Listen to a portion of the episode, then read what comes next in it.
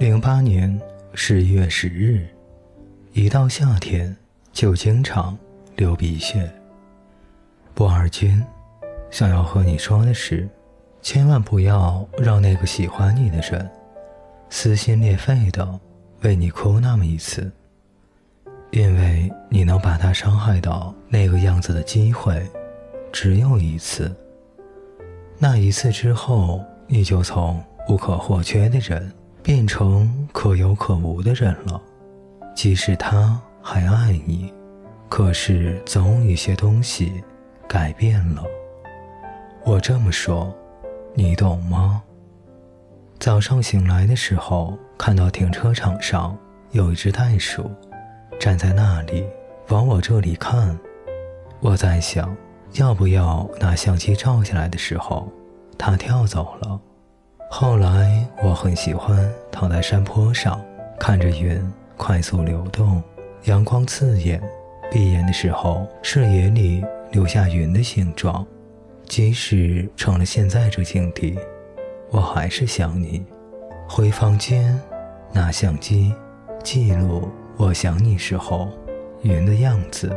可是躺下来以后，却没有按下快门，因为那片云已经飘走了。上周连续七天打工，累到早上起来便开始觉得疲倦。也有开心的事发生：欧文要来玩，朋友谈恋爱，小条找到工作，杂志要改版，被说会很性感。小姐邀请我去非洲。认识一些好玩的人。小易、小叶来的日期也大概定下来了。这样，零八年十一月十五日，艾可和安东尼今天坐车回家的时候，给绘本，这些都是你给我的爱这本书写序。这本书的序写了草稿。你说我现在这个样子，是不是？都是你给的，比如握手时候的力度，走路的姿势，我的逻辑，身上的疤痕，爱怎样的人，说话的语气语速，我旅行的目的地，喜欢哪一个歌手，什么时候会哭，手段与造诣，我去的地方，微笑时嘴角的弧度，到底有多努力的生活。有没有很爱喝水？是不是很喜欢说“我爱你”？接吻的技巧，拥抱的姿势，说英文会不会很好听？有多天真或者多老练？喜欢牛仔还是西装？可乐还是泡面？眉毛的粗细，头发的浓密，走路时候手指有多弯？啊，我觉得。一定是你，一定是被你成就的。零八年十月十七日，要看一场燕姿的演唱会。高中时期有一天晚上晚自习，我在偷偷的用入耳耳机听歌，一边做一张生物试卷，整个身体是相当放松的。这时候忽然有一种放屁的冲动。所以我把定的一侧抵住椅子，然后屁股一翘放了出去，也不知道是他妈哪里震动了，发出了震耳欲聋的，即使隔着入耳耳机也可以听到的，可以和下课铃声 PK 的响声。顿时，班上所有人都看向我这里。本来以为我的马街老队会陪我一起处事不惊，让大家猜测去。结果这小子也很吃惊地看着我，于是我的脸红到了发梢，还莫名其妙地举起手说 “sorry”。本来以为是我人生尴尬之巅峰之作，结果昨天晚上被打破了。明明是最爱面子的，怎么总是这样？摊手！昨天晚上一点到底发生了什么？你是想不到的。最近心情好多了，尽管上周樱桃、草莓、蓝莓的采摘活动失败，不过光一饮也多少治愈了我。经常被人误会，可是又懒得解释。不过，即使被误会，心里多少也会埋怨自己。最近办绿卡，因为一些原因换了中介，于是从一号律师换到二号律师。一号律师很恼火，说我不诚实，把他玩了，又说什么人品问题，不够爷们儿。让我想到类似你说的手段高明。后来在四天之内，在二号律师的帮助下，给一号律师发了一封邮件。结果一号律师今天让我过去。一号律师大概的意思是，他那天不对，我不是他想的那样，然后要给我打个六折，让我继续在他那里办理。又说他办理的这么多小孩里。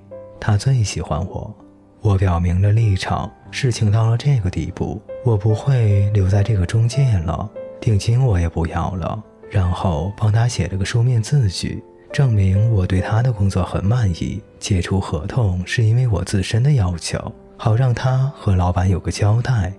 后来我俩都签字以后，他忽然问我：“咱俩以后还是朋友吗？”因为我一直很气，只是笑。也不说话。后来他就把我妈妈给他写的毛笔字陋室铭还给我，说让我送给二号律师。我说何必？那个就是我妈妈送给你的。他说伤了感情，他不能要。我就说还是朋友吧。然后他很激动，一直和我握手，把我送到门口。其实出来的时候，我挺开心的。因为我希望好聚好散，不要让大家弄到翻脸的境地。然后我就在想，会不会有一天，你也会明白，我其实一点都不手段高明，我也真的对你好过，只是，也许那些并不是你想要的。不过我当然知道，你不会来问我，还能不能和我做朋友。那么多人都等着和你做朋友，你就继续前进好了。不过这也好，如果你问我，我一定会选错。之前去上海考雅思，因为雅思的考点上海财经大学离静安寺公寓很远，于是考试的前一天就跑到小西、庆庆和李安家，晚上和小西同学出去吃饭。小西同学很纯良，六粒章鱼烧，我吃了四粒，在有米帅和那个什么广场。小西同学一直说他太胖，要少吃点。结果在我们平均吃烤肉的基础上，这个家伙又吃了一份起司焗饭，白眼加望天。后来我们下楼以后，小西说。刚才路过的饭店里面有一对男生盯着我们俩看。我说我怎么不知道？来，咱俩往回走，给他们看看。结果被很纠结的小西同学拒绝了。晚上本来想买大闸蟹回去和大家吃，结果回去太晚没买到，然后就在水果摊买了柚子。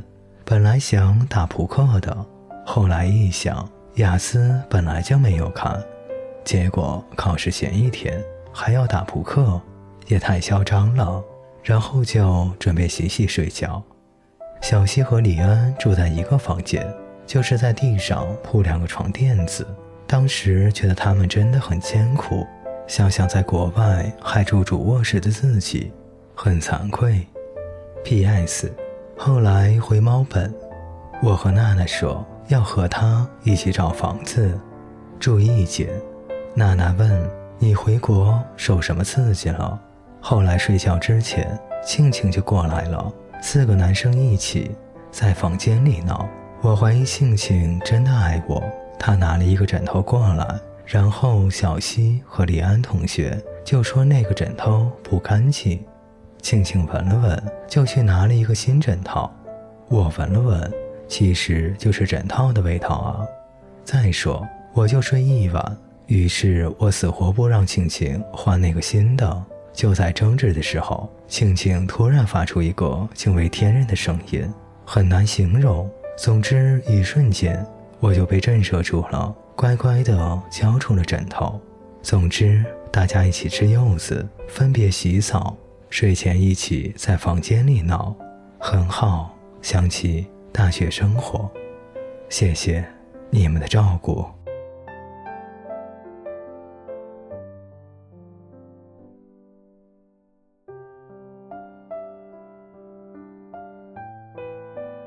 各位听众朋友，本节故事就为您播讲到这里，感谢您的陪伴，我们下节再见。